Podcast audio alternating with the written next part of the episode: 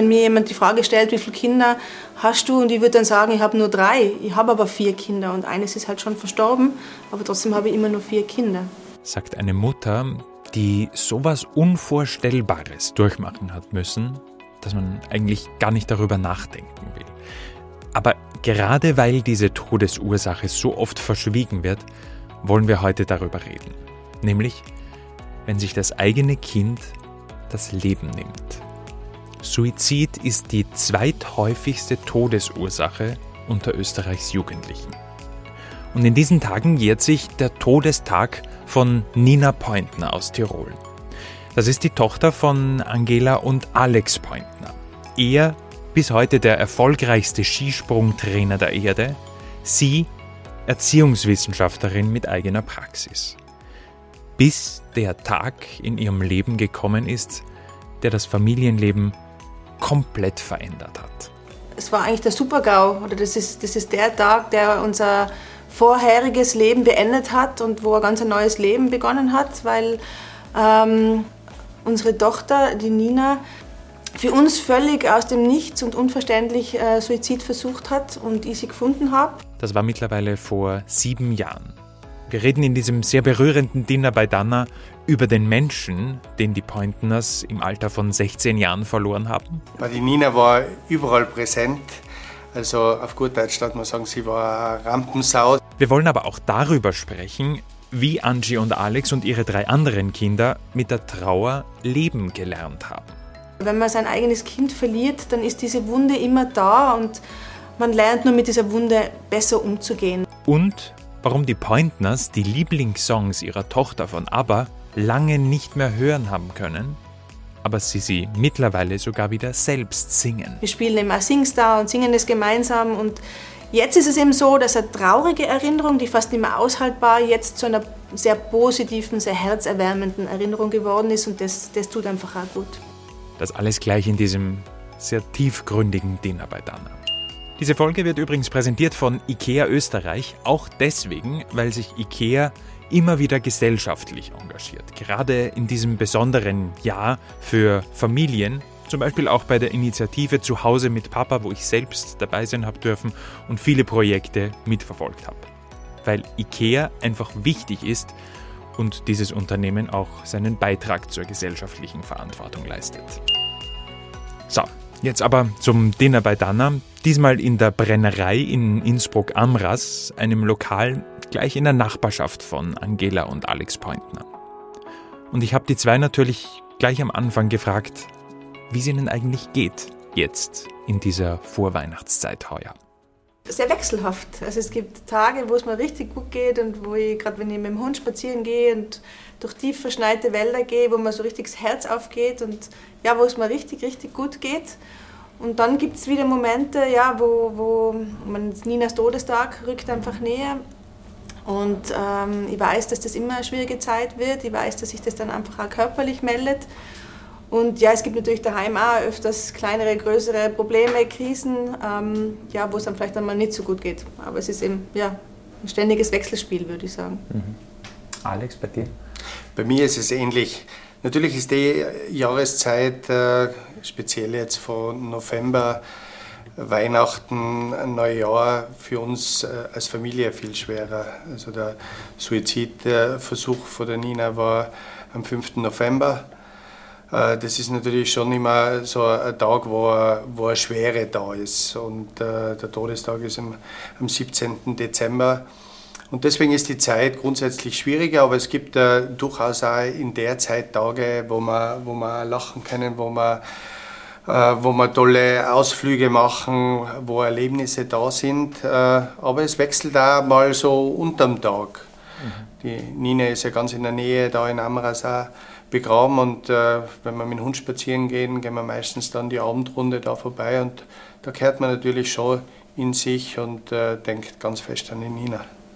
Wenn man dein Social Media Profil auf Instagram oder auf Facebook ja. verfolgt, sieht man diese Tage ja immer wieder ähm, speziell markiert, weil ihr die feiert ist das falsche Wort natürlich, aber, aber irgendwie ähm, eine gewisse Tradition wahrscheinlich, ein gewisses Ritual auch da habt. Also ihr, ihr redet ja sehr wohl darüber, auch öffentlich, was wahrscheinlich sehr selten ähm, der Fall ist. Vielleicht für diejenigen, die äh, euer Schicksal nicht genau kennen, könnt ihr uns einmal so ganz kurz ähm, mitnehmen auf das, was ihr da rund um diesen 5. November erleben habt müssen?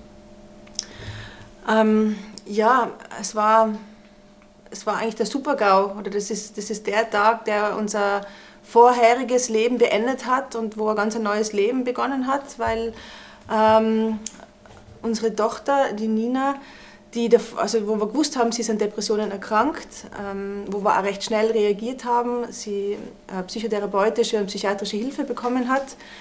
Ähm, für uns völlig aus dem Nichts und unverständlich äh, Suizid versucht hat und ich sie gefunden habe. Und der Alex an dem da gerade auf dem Weg nach Wien oder eigentlich in Wien schon aus dem Flieger gestiegen ist und wo er wieder umdrehen hat müssen. Und ähm, man konnte sie wiederbeleben und sie ist dann in die Intensivstation gekommen. Wir haben dann vier Wochen eigentlich um ihr Leben in der, in der Intensivstation gebankt und dann ist sie eben äh, leider ins, im Wachkoma geblieben, so muss man sagen, und ist dann eben 13 Monate im Wachkoma gelegen in einer nahegelegenen Reha-Klinik in Hochziel, wo wir sie wirklich regelmäßig oder fast täglich besucht haben. Jetzt hast du schon gesagt, ähm, das war irgendwie das vorherige Leben, also gar nicht das, das ihr jetzt lebt. Nehmt uns mal kurz an nur mit in euer vorheriges Leben. Wer war da die Nina, so als Mensch? Die Nina war überall präsent. Also auf gut Deutsch darf man sagen, sie war eine Rampensau, die hat äh, gern. Also angefangen hat sie eigentlich äh, mit, äh, mit Saxophonspielen und äh, obwohl Saxophon also ein cooles Instrument ist, äh, ist sie dann vorgekommen, na, Gitarre spielen ist eigentlich noch cooler. Kann mich noch sehr gut erinnern. Aber das spricht eigentlich für die Nina. Hat eine Freundin äh, von der von der Angie hat, äh, hat angerufen und gesagt, du wisst ja eigentlich, wo die Nina ist. Und dann sagt die Angie, ja, in der Schule. Dann sagt sie, nein, die ist in der Altstadt und spielt Gitarre. Und da hat sie aber erst einen Monat Gitarre gespielt, also sie ist einmal sehr schnell nach außen gegangen. Wobei man, äh, sagen wir, sie war eine sehr gute Schülerin, hat eigentlich immer alles Ansatz gehabt, also das... Äh, das war die Ausnahme, sie ist sonst schon immer brav in der Schule gewesen. Aber so war äh, die Nina, wenn sie was, wenn sie was wollte, äh, dann, äh, dann hat sie es gemacht. Wenn es zum Feiern war, hat sie gefeiert. Wenn es zum Lernen war, hat sie gelernt sie war sehr lebensfroh mhm. und hat auch andere Länder bereist, ist ein, ein Jahr in Amerika Schule gegangen und wollte schlussendlich dann auch dort studieren. Mhm. Aber das klingt jetzt für mich als, als Außenstehenden ja total so, als hätte da ja überhaupt nichts darauf hingedeutet, dass sie einen Suizidversuch unternehmen könnte. Es war so, dass sie am Wochenende davor nur ähm, ihren ganzen Freundeskreis bei uns eingeladen gehabt hat zum Kinoabend, dass sie, äh, wo, wo, Feiern und Frühstücken war, dass sie ja Pläne gehabt hat, ähm, dass sie im dabei war, den Führerschein zu machen. Also sie war wirklich voller Pläne. Aber ähm, dadurch, dass ja unser ältester Sohn, der Max, vorher schon an Depressionen erkrankt war, ähm, waren wir natürlich als Eltern auch ein bisschen hellhöriger. Und es war klar, sie war genau das Jahr davor in Amerika, da war es in den letzten zwei Monaten, haben wir mitgekriegt, dass es schwieriger wird für sie, dass sie, dass sie Probleme hat dort. Ähm, da haben unsere Freunde von dort auch ein bisschen geholfen. Und über den Sommer ist dann eigentlich relativ gut gegangen, aber im Winter hat man, oder gegen Herbst hat man einfach gemerkt, dass, dass die Schule und das alles, was sie leisten möchte, einen inneren Druck, einen großen inneren Druck für sie bedeutet. Und schlussendlich war es auch so, dass sie in der Nacht einfach mitgekriegt hat, dass sie weinend im Bett liegt und, und bin zu ihr und habe mit ihr geredet und habe dann bald die Frage gestellt, du, ist es mehr, braucht man Unterstützung? Sie hat ja eigentlich den Weg von ihrem älteren Bruder gekannt, ihm da, äh, war immer, immer Stütze. Und von dem her war sie dann relativ schnell, wie gesagt, da in psychiatrischer Betreuung. Und natürlich ist ja dort die Frage nach einer Suizidalität gestellt worden, aber sie hat es offensichtlich immer verneint, also ähm, wir wissen nicht, wir können im Nachhinein nicht sagen, ob sie öfter schon Suizidgedanken gehabt hat. Man geht grundsätzlich von einer so einer plötzlichen suizidalen Einengung aus, die man einfach nicht vorhersehbar kann, vorhersehen kann und ja, wo man nicht viel Chance hat, das zu verhindern im Grunde. Mhm. Ihr schreibt im Buch auch, ähm, dass ihr natürlich sofort Gedanken gehabt habt, was haben wir als Eltern falsch gemacht. Mhm. Habt ihr darauf jemals eine Antwort gefunden oder muss man diese Frage einfach auch unbeantwortet lassen? Ich glaube, äh, jedem, dem sowas passiert, äh, äh, der stellt sich einmal äh, die Frage, was habe ich falsch gemacht? Also das ist jetzt nicht die, die ganz große Frage, was haben wir als Eltern äh, falsch gemacht, sondern zuerst denkt man mal in ganz kleinen Schritten. Zum Beispiel, was ist an dem Tag passiert? Warum äh, ist der so abgelaufen? Mei, hätte doch äh, die Nina äh, dieses oder jenes äh, gefragt oder mit ihr das besprochen oder äh, hätte hätte ich äh, die Reifen gewechselt. An dem Tag war es so, ich bin nach Wien geflogen und äh, es wäre sich noch ausgegangen, dass ich das Auto in die Werkstatt äh, stelle, gleich Reifenwechsel und dann hätte die Angie zu diesem Zeitpunkt äh, nicht äh, die, das Auto holen müssen. Äh, aber in der ersten Therapiesitzung ist es genau um das gegangen, dass man solch, in solche Schleifen gar nicht gehen braucht. Weil auch wenn das geklärt ist, dann findet man irgendwas anderes warum bin ich überhaupt nach Wien geflogen? Ja, es, wir haben gerade unser erstes Buch geschrieben und äh, habe dort einen Termin gehabt. Äh, die nächste Schleife wäre, warum haben wir überhaupt ein Buch geschrieben? Dann wäre das nicht passiert. Also äh, man würde immer etwas finden und äh, das lernt man eigentlich in den ersten Therapiestunden, äh, dass das nicht zielführend ist. Wobei man natürlich schon grundsätzlich auch reflektiert, ähm, was waren oder was sind die Werte in unserer Familie gewesen, was hat man unseren Kindern vorgelebt. Ich meine, wir waren beide sehr leistungsorientiert, der Alex in, in seinem Trainer sein, ich mit, äh, mit meinem Studium, das ich neben den Kindern absolviert habe, später dann arbeiten angefangen habe. Ähm, natürlich hinterfragt man gewisse Dinge, aber da hat mir zum Beispiel meine Psychotherapeutin immer geholfen, indem sie mir diesen Blick von außen geben. Also sie hat immer gesagt, schau dir deine Familie wie eine Fremde von außen an, ähm, würde ich dann einmal nur sagen, ja klar, weil sie sich so verhalten haben, ist das passiert. Und das habe ich immer klar verneinen können. Ich meine, es gibt genug Familien, wo einfach viel los ist, wo viel unternommen wird, wo ein gewisser Leistungsgedanke da ist und da suizidiert sich jetzt keiner. Also es ist schon, es ist klar, dass es bei uns in, den, in beiden Familien eine gewisse genetische Vorbelastung gibt. Und ähm, ja, ich sage an dem Tag, wenn sie es da nicht getan hätte, vielleicht hätte sie es später getan. Also da denken anfangen ist wirklich eine Abwärtsspirale, die ihm nicht gut tut. Mhm. Ihr habt jetzt beide so über, den, über das, wie ihr das als Familie gemeistert habt, mhm. gemeistert wahrscheinlich unter Anführungszeichen. Ähm, ich habe aber trotzdem mir auch aufgeschrieben, wie, wie ich ein Buch angeschaut habe, ihr schreibt auch darüber, dass jeder für sich getrauert hat, also einzeln getrauert mhm. hat. Wie kann man sich das vorstellen? Ja, es ist ja ganz interessant, dass wir schon immer ähm, gemeinsam stark waren in dem, dass wir dieses Tabu brechen wollten, dass wir über Suizidalität, über Depressionen sprechen wollten. Da haben wir immer äh, uns gefunden und das war unser gemeinsames, aber diese, dieses Trauern an sich, dieses, dieses Gefühl der Trauer, vielleicht äh, nicht unbedingt die Trauerrituale, sondern dieses ganz Persönliche hat jeder für sich äh, gemacht, weil man irgendwie beide das Gefühl gehabt haben, wir dürfen jetzt nicht gemeinsam trauern, sonst könnten wir gemeinsam zusammenbrechen und dann wäre niemand mehr da für die anderen Kinder. Also es war, glaube ich, da dieses, dieses unbewusst abgestimmte, aufeinander abgestimmte Verhalten, dass, keiner, dass wir nicht gleichzeitig in der Tief fallen, sondern immer abwechselnd, damit der andere nur als Stütze da bleiben kann oder stehen bleibt. Und das war so ausgesprochen? Oder, Nein, oder? das war irgendwie, hat sich das immer ergeben. Ja. Ja. Wobei äh, Trauern nicht gleichzusetzen ist, äh, dass nichts funktioniert oder dass man das äh, negativ behaftet. Ganz im Gegenteil. Äh, wir haben ja in dem Buch ganz gut beschrieben, dass aus der Trauer unheimliche Kraft da entstehen kann. Das Problem ist, dass es sehr negativ behaftet ist. Ja, man will nicht mit, äh, mit Leuten zusammen sein, äh, die trauern oder man hat das Gefühl, ich darf nicht trauern, äh, weil da könnte ja die, die Stimmung vermasseln. So ist es der Angie mhm. öfters gegangen. Und äh, ja, aber umso mehr wir gemerkt haben, äh, dass es wichtig ist, dass man die Sachen nicht verdrängt, sondern das auch, auch zulässt. Also es gibt sicher Zeitpunkte äh, bei mir an einem Tag, wo ich trauere wenn ich in den Friedhof reinschaue, äh, vielleicht kommt mir auch mal ein Lächeln, wenn ich an die Nina denke, äh, was sie gemacht hat oder was sie mal angestellt hat oder äh, was sie geleistet hat.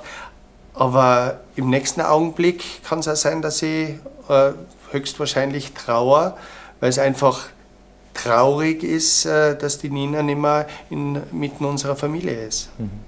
Wobei sich das schon entwickelt hat. Also Trauer war für mich am Anfang schon was ganz was Schlimmes, was ganz was Schreckliches. Das Gefühl, dass, dass mein ganzen Körper, mein ganzes Denken umfasst hat, ähm, das mich so schwach gemacht hat und so, so verletzlich auch.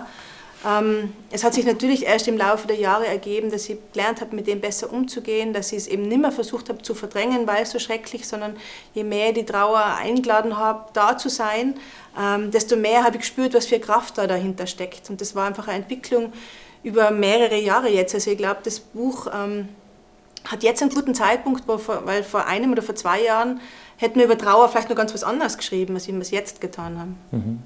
Ganz am Anfang äh, habe ich auch gelesen, hast du selbst auch eigene Suizidgedanken gehabt, ja. die du dir aber dann quasi ja selbst verboten hast, weil du ja die starke Mama trotzdem in der Familie sein musst. Ganz genau. Also es ist, es ist so, dass ähm, dieses Reden über Suizidgedanken ist etwas sehr Tabuisiertes und ich persönlich kenne das auch durchaus aus meiner Pubertät, dass ich als pubertierende Jugendliche Gedanken gehabt habe, die aber nie in irgendwelche Planungen ähm, übergegangen sind. Und auch jetzt, also speziell nach Ninas Tod, habe ich eine Phase gehabt, wo ich einfach keinen Sinn mehr im Weiterleben gesehen habe, zeitweise. Natürlich schon den Sinn, meine Kinder, anderen Kinder nicht im Stich zu lassen, die Familie zusammenzuhalten. Aber trotzdem passiert es mir auch heute noch, dass wenn, wenn ich eine schlechtere Phase habe oder wenn ich sehr erschöpft bin, dass manchmal diese Gedanken hochkommen. Aber ich weiß inzwischen gut, wie ich damit umgehen kann. Und ich traue mir auch, mit meiner Therapeutin darüber zu sprechen. Ganz am Anfang habe ich mir das nicht einmal getraut, meiner Therapeutin zu sagen, weil das eben so, ja, weil es so ein riesengroßes Tabu ist. Mhm. Ich habe mich ein paar Mal selbst ertappt gefühlt äh, bei euch im Buch, unter anderem, wie ihr schreibt, dass am Anfang ganz viele Menschen einem Beileid wünschen, so das erste ein, ein oder vielleicht zwei Monate Hilfe anbieten und dann endet das. Mhm. Wie hättet ihr euch denn gewünscht? Was hätte euch geholfen von Freunden, von der äh, Umgebung, wie die auf euch zukommt nach diesen ein, zwei Monaten, wo eh nur jeder quasi das, das Beileid wünscht? Äh, zuerst muss man mal sagen, dass äh, diese Ausnahmesituation bei uns ja wesentlich länger gedauert hat. Mhm. Also die Nina war 13 Monate im Wachkoma, äh, bevor sie verstorben ist. Und wir haben einen ganz einen tollen Freundeskreis, der die uns bekocht haben, äh, die wirklich auf uns geschaut haben. Äh, wir haben ja neue Strukturen im Tagesablauf äh, entwickeln müssen, damit wir jeden Tag bei der Nina sein können und trotzdem auch noch eine Möglichkeit haben, dass wir auf unsere drei anderen Kinder schauen. Und das war eine sehr schwierige Zeit und da haben wir sehr gute hm. Unterstützung gehabt. Wo wir wirklich auf jede einzelne und jeden einzelne ersetzen haben können. Aber man macht natürlich auch nicht nur äh, positive Erfahrungen. Es gibt da Menschen, die uns sehr nahe gestanden sind, äh, die dann von Anfang an plötzlich nicht da waren. Und ja, weil natürlich, und das ist ja das große Problem und das ist auch der Grund, warum wir dieses Thema Suizid, äh, Depression enttabuisieren wollen und entstigmatisieren. Äh, es gehört darüber geredet, damit die Leute auch wissen, ja, was ist das und wie kann man auf die Leute zugehen.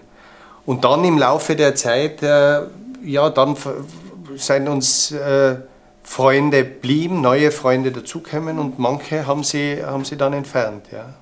Ich glaube, glaub, da geht es schon sehr stark darum, dass es keine Trauerkultur in unserer Gesellschaft gibt. Ähm, dass man oft, also das, da, da kriege ich immer so einen Stich ins Herz, wenn ich jemand anderen über die Trauer sprechen höre und dann höre, ja nach drei Monaten war die Trauer abgearbeitet oder spätestens nach einem Jahr war die Trauer abgearbeitet. Ähm, und, und da sehe, das sehe ich einfach ganz anders. Trauer äh, kann man nicht abarbeiten, Trauer bleibt, Trauer kann sich vielleicht verwandeln. In dem Fall, so wie wir es beschrieben haben, ist Trauer jetzt unsere Superkraft. Und es gibt aber eben viele Menschen, die, die Angst vor Trauer haben, die nicht wissen, wie sie mit Trauer umgehen sollen und die eben ganz andere Erwartungen haben, die nach drei Monaten fragen, was so quasi immer nur wegen dem oder nach einem Jahr sagen, wieso mir immer noch so.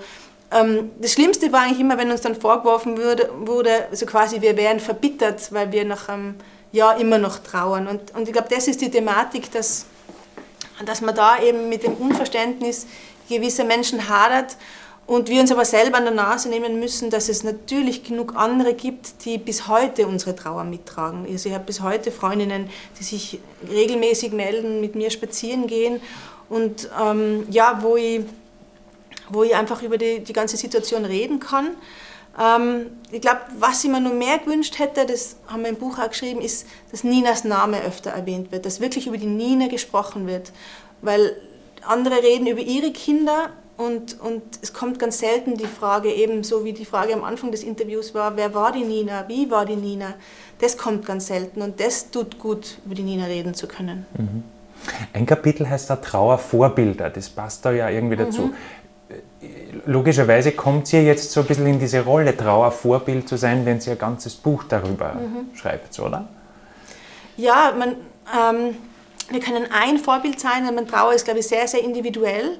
Und ich glaube, wir können insofern ein gutes Vorbild sein, weil wir ja unsere Trauer so hinterfragen und ihr immer jetzt oder jetzt äh, immer das Gefühl gehabt habt, ich habe nicht gut getrauert, sondern ich habe äh, viel zu sehr mir an diese gesellschaftlichen Konventionen gehalten oder ja, viel zu wenig gezeigt an meinen Emotionen, viel zu sehr verdrängt. Und ich glaube, von dem her, indem man in dem Buch nachlesen kann, wie unser Weg war, wie wir ähm, es geschafft haben, zu dieser Superkrafttrauer zu kommen, ich glaube, das kann schon für viele ein Vorbild sein, wenn er nicht jetzt die absolute Blaupause, wie man es machen muss. Mhm.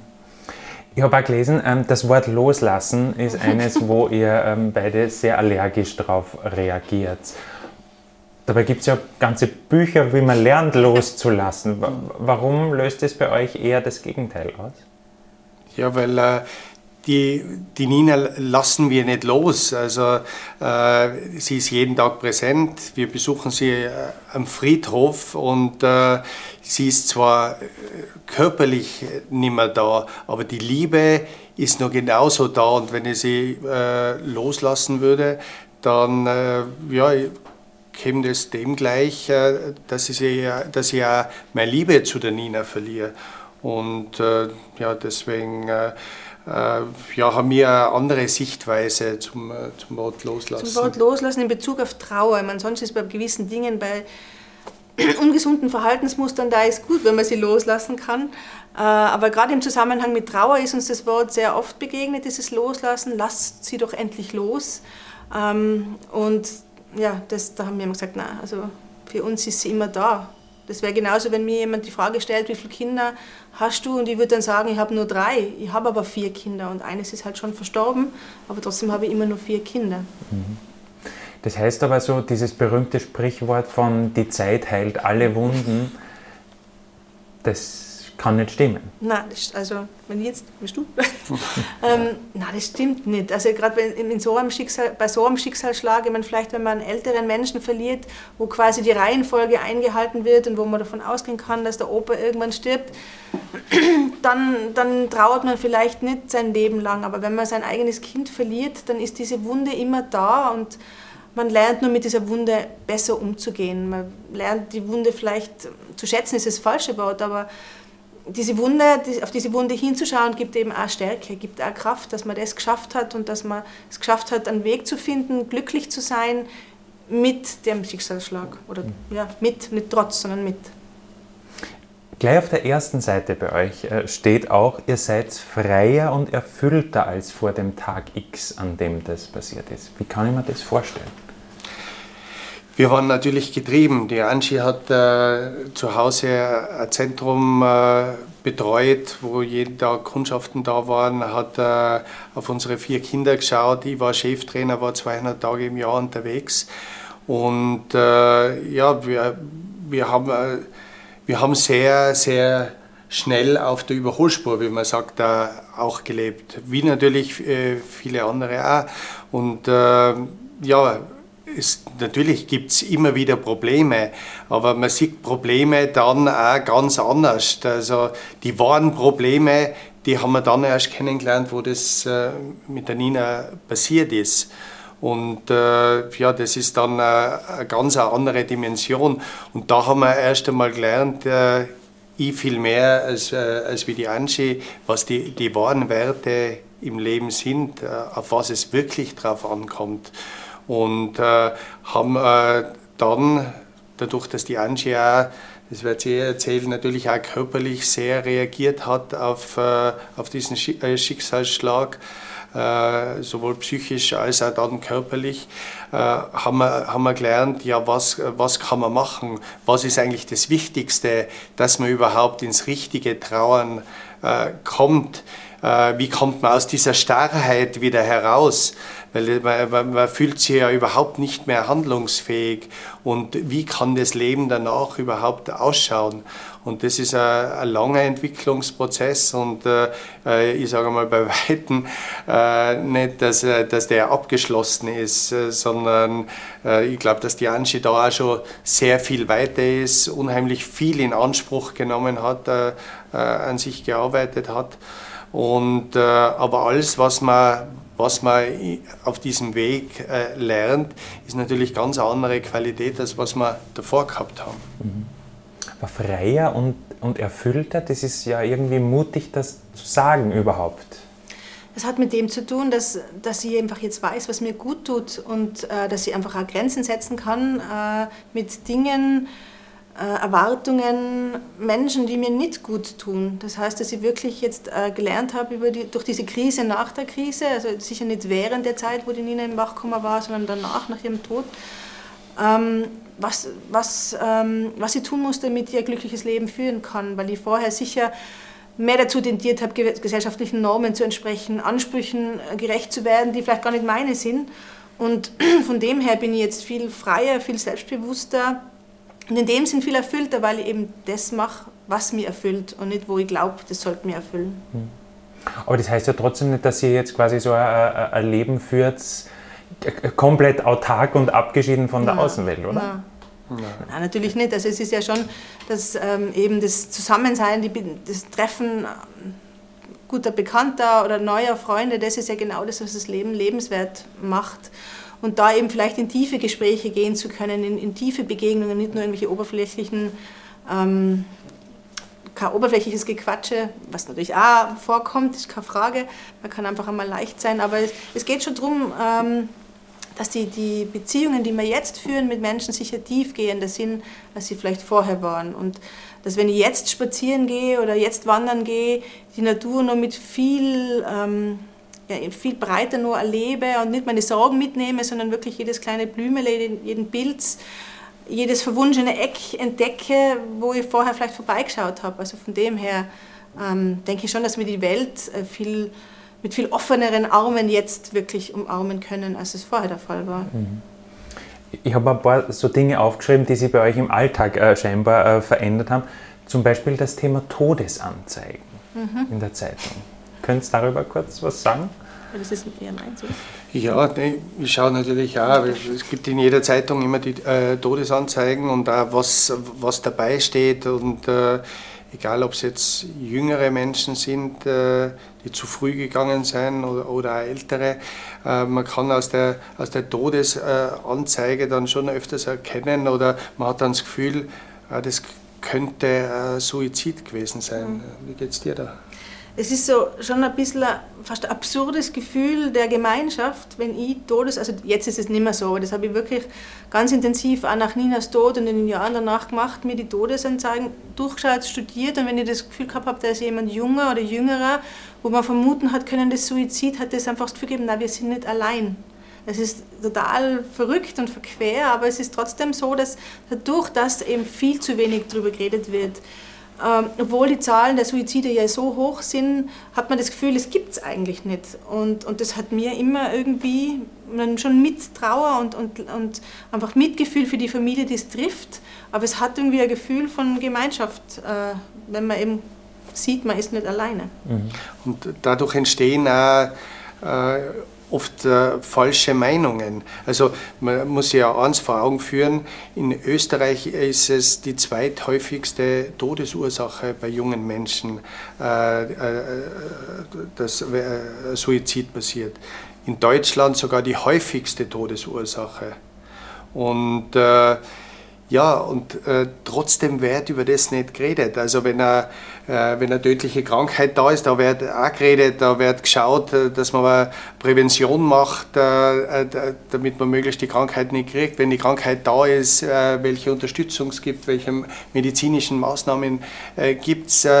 wenn jemand depressiv ist und suizidgefährdet ist, da wird nicht drüber geredet. Und dadurch entstehen dann auch falsche Meinungen. Zum Beispiel gibt es die Meinung, ja nicht jemanden auf eine, auf eine Suizidmöglichkeit ansprechen oder dass man fragt, hast du Suizidgedanken? Und das ist eine falsche Meinung. Man kann natürlich jemanden ansprechen, es ist sogar öfters entlastend, weil die Menschen, die, äh, die, die glauben ja, niemand sieht, wie schlecht es mir geht sogar, dass ich äh, an Suizid denke. Und wenn man dann äh, direkt die Menschen anspricht auf das, dann ist das fast wie ein Entlastungsventil, weil dann können sie über das sprechen und äh, denken sie auch häufig, ja, der erkennt das. Ja. Und dann kommt man ins Gespräch und äh, redet über Probleme. Äh, dann äh, hat man vielleicht die Möglichkeit, dass man sagt, bitte schau, professionelle Hilfe äh, ist möglich und das hilft und das kann die unterstützen. Mhm. Ich glaube, da spielt Charme eine ganz große Rolle. Also das habe ich auch bei Freundinnen, die sich mir geöffnet haben, einfach erlebt, dass sich Menschen sehr, sehr, sehr schämen, weil sie Suizidgedanken haben. Gerade wenn es ihnen vielleicht gut geht finanziell oder, oder wenn sie eigentlich sonst nichts auszusetzen an ihrem Leben haben, sie, haben, sie sind trotzdem depressiv und haben Suizidgedanken, dann schämt man sich oft, dass man so quasi so undankbar ist, dass man nicht mehr leben möchte. Und das spielt, glaube ich, eine große Rolle. Und diese Scham zu überwinden, fällt, fällt für viele sehr schwer oder fällt vielen sehr schwer. Mhm. Ihr schreibt ja in dem Buch, dass, dass wir in den Medien da ähm, das häufig falsch thematisieren. Wie würde man es denn richtig machen, aus eurer Sicht? Also es ist jetzt gar nicht so unsere Sicht, sondern das ist das, was ich einfach auch über Suizid gelernt habe äh, von Spezialistinnen und Spezialisten, wo es einfach äh, diesen Unterschied gibt zwischen, den, zwischen diesen zwei, zwischen dem Werteeffekt und dem Papageno-Effekt. Der Werteeffekt ist, dass man davon ausgeht, wenn genau berichtet wird, wie ein Suizid passiert ist oder ein Suizid sogar verherrlicht wird bei Prominenten, dass das mehr Suizide nach sich zieht.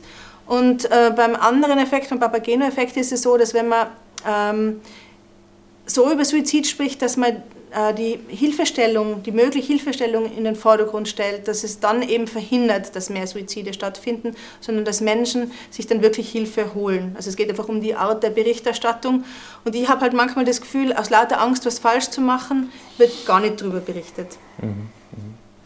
Wir waren eigentlich dabei, was sich so in, in, in uh, eurem Leben jetzt verändert hat. Mhm. Ähm, haben wir unter anderem auch das Stichwort APA-Songs aufgeschrieben. ja ähm, nachdem jetzt gerade wieder ein neues ABBA-Album gekommen ist, was hast du da für Gedanken gehabt? Ähm, ja, das hat schon sehr mit der Nina zu tun, weil eigentlich den letzten Film, den wir so gemeinsam angeschaut haben, war damals Mama Mia, wo dieses Musical herausgekommen ist und das ist was, was mich sehr stark mit der Nina verbindet. Und die Nina hat eben auch mit, ähm, mit dem Klavier ABBA-Songs gespielt, mit dem Saxophon glaube ich auch. Und inzwischen ist es so, nachdem es längere Zeit für mich fast nicht aushaltbar eben diese Songs zu hören, weil der, die Erinnerung zu sehr geschmerzt hat, ist es so, dass sich unsere jüngeren Kinder aber auch für ABBA interessieren und im A musikalisch sind und, und mit Saxophon spielen. Und jetzt die neuen Lieder, jetzt ABBA ist für mich was, was grundsätzlich ganz, ganz eine gute Stimmung macht. Und, und wir spielen immer Singstar und singen es gemeinsam. Und jetzt ist es eben so, dass eine traurige Erinnerung, die fast nicht mehr aushaltbar, jetzt zu einer sehr positiven, sehr herzerwärmenden Erinnerung geworden ist. Und das, das tut einfach auch gut. Mhm. Ist das also ein Teil dieser Superkraft, Trauer, ja, zum wie Beispiel. ihr schreibt? Mhm. Ganz genau, das mhm. ist es eben. Das, das Trauer, es ist normal, dass am Anfang jede Erinnerung schmerzt. Also aus diesen Sprüchen, dass man zumindest die Erinnerung, Erinnerung hat, habe ich am Anfang nichts abgewinnen können, weil wir es nicht einmal geschafft haben, äh, Fotos anzuschauen von der Nina, weil das so wehgetan hat. Und über die Musik, das ist sicher jetzt der erste und beste Weg gewesen, so Erinnerung mit Wärme und mit Liebe zu verbinden und nicht nur mit Schmerz. Und das ist natürlich ein Prozess, der nicht von heute auf morgen geht. Also es kann nicht sein, dass ich die ersten die erste Woche kein Foto von der Nina sehen kann oder nicht an Orte gehen, wo, wo sie gern war und dann ab der dritten, vierten Woche äh, mache ich das gern. Also das dauert schon Monate, Jahre, je nachdem, was für ein Prozess das ist. Und äh, das verstehen eben äh, viele nicht, weil viele sagen, okay, es gibt einen Trauerprozess bei uns, das ist die Beerdigung, wo alle gemeinsam trauern, aber für viele ist es dann eigentlich äh, vorbei. Die denken sich, okay, äh, viele haben auch gesagt natürlich, ja, unter Anführungszeichen, äh, ja, die, der Nina ist so schlecht gegangen im, im Wachkoma, äh, jetzt habt ihr es leichter. Äh, leichter hat man es nicht, wenn, er, wenn ein Mensch geht. Wir hätten die Nina definitiv ein ganzes Leben lang äh, unterstützt und betreut. Äh, aber ja, da, da ist einfach das Denken vieler so, dass bei einem Begräbnis dann äh, setzt man sich danach noch zusammen und dann soll das möglichst schnell vorbeigehen mit der Trauer. Ich kann mich noch sehr gut erinnern, drei Monate nachdem die Nina beerdigt worden ist. Ich bin in äh, Finnland gewesen, äh, weil ich als, Cheftrainer in Finnland im Gespräch war und äh, habe dort auch persönlich abgesagt.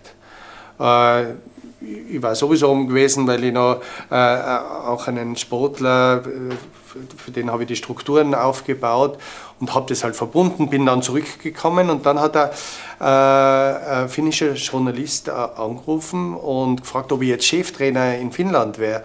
Und dann habe ich gesagt, nein, also es, äh, es geht uns nicht gut. Und äh, dann ist die Rückmeldung gekommen, ja immer noch wegen der einen Geschichte.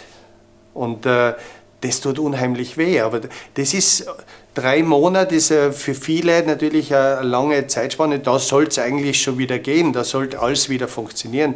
Nur haben wir gelernt, äh, das ist ein Prozess, der wahrscheinlich nie aufhören wird. Mhm. Danke, dass du uns auf den Prozess mitgenommen hast, zumindest jetzt einmal in den ersten Jahren. Dankeschön. Danke. Ein sehr emotionales, berührendes, aber wie ich finde besonders wichtiges Dinner bei Dana mit Angie und Alex Pointner. Das Wichtigste aber auch noch gleich dazu, weil wir wissen, dass es gerade in dieser Zeit auch nicht alle einfach haben und vielleicht auch nicht weiter wissen. Lassen Sie sich helfen. Unter der Nummer der Telefonseelsorge 142 erreichen Sie rund um die Uhr jemand, der Ihnen zuhört und auch vertraulich weiterhilft. Jede und jeder kann sich hier helfen lassen und niemand darf alleine sein mit seinen Sorgen. Das Buch von den Pointners heißt Aufwind, Übrigens genauso empfehlenswert wie ihre Bücher Mut zum Absprung und Mut zur Klarheit, jeweils erschienen im Seifert Verlag.